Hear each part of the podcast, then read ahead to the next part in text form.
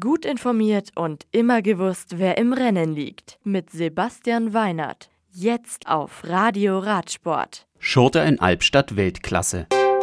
Yates holt nächsten Etappensieg beim Giro.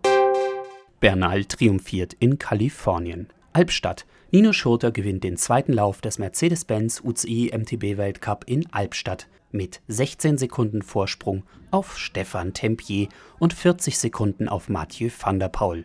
Bei den Damen schlägt mit Yolanda Neff ebenfalls eine Schweizerin zu und vervollständigt den Schweizer Dreifachtriumph an diesem Sonntag in Albstadt. Am Morgen siegt mit Sina Frei bereits eine Eidgenössin in der U23-Klasse.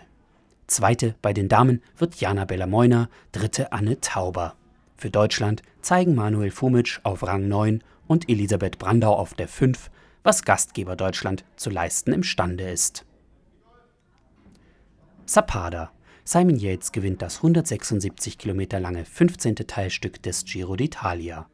Auf der schweren Etappe von Tolmezzo nach Zapada wird Miguel Angel Lopez Zweiter und Tom Dumoulin Dritter. Yates führt die Gesamtwertung des Maglia Rosa mit 2 Minuten 11 Sekunden vor Tom Dumoulin und 2 Minuten 28 Sekunden vor Domenico Pozzovivo.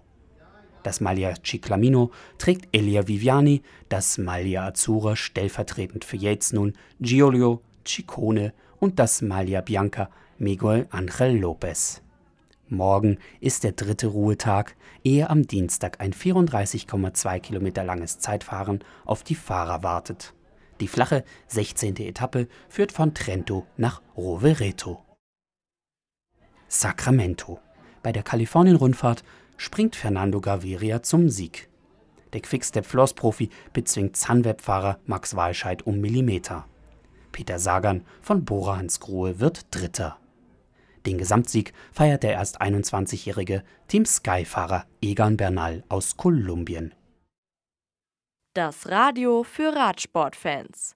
Im Web auf radioradsport.de